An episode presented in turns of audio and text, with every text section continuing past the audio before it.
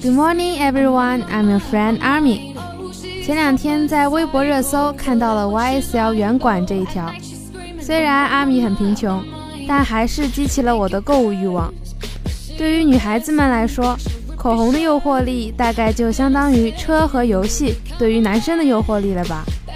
那么本周我们就来聊聊口红的发展史，女孩子们听着过过瘾，男孩子们也了解一下吧。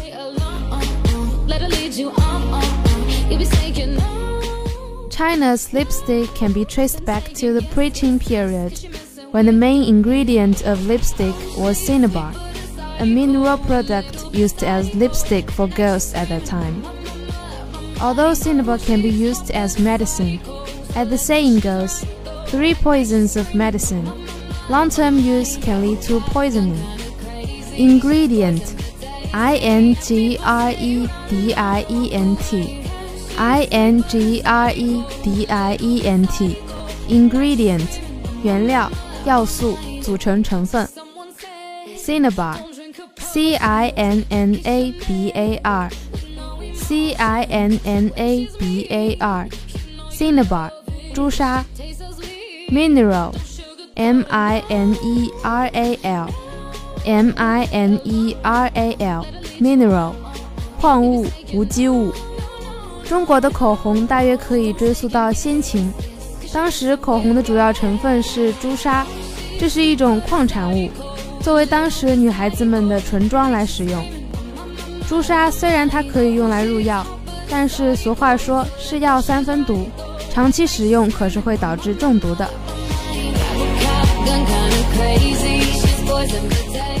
In the Qing and Han Dynasty, girls add some animal fat on the basis of the original lipstick, which can ensure the moisture and durability of lipstick.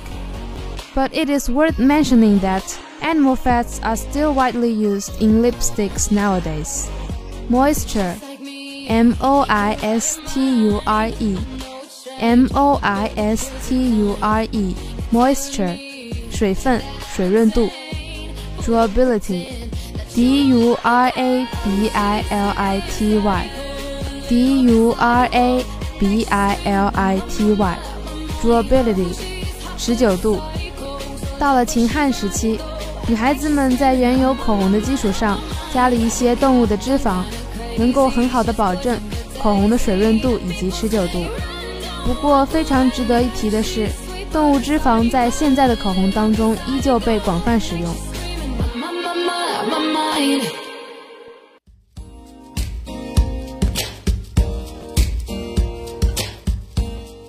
the Wei and Jin dynasties. The girls came up with new ways to mix the spices and cinnabar. Put them into wine, cook them, add some butter, and the lipstick produced by this way can also play a role of perfume. Interestingly, in the Tang Dynasty, men began to wear lipstick. In fact, this was mainly because Chang'an, the capital of the Tang Dynasty, was located in the dry Yellow River Basin So men used lipstick mainly to moisturize their lips and prevent cracking.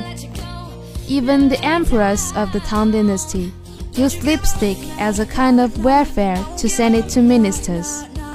Moisturize M O I S T U R I C E M O I S T U R I C E Moisturize 保湿。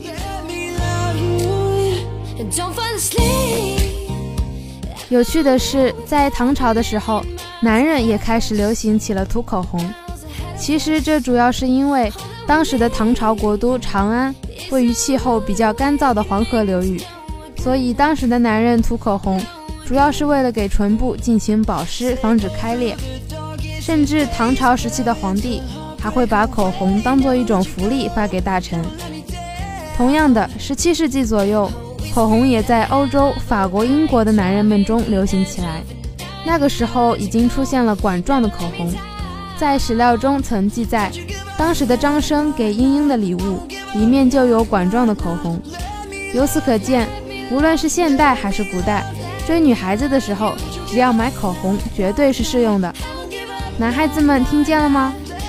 当然啦，死亡芭比粉还是往后稍一稍吧。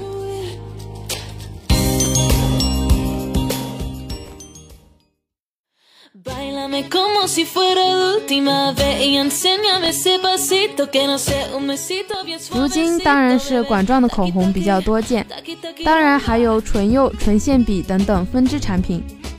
不过近年来也有号称古法胭脂的自制膏状口红，在各大电商平台上销售。凭借精致小巧的瓷器包装和吸引人的复古名头，倒是有不少的人气。不过涂在皮肤上的，还是要选择有牌子的为好。不管是国产还是进口，企业制作比作坊式自制产品的质量要有保障的多。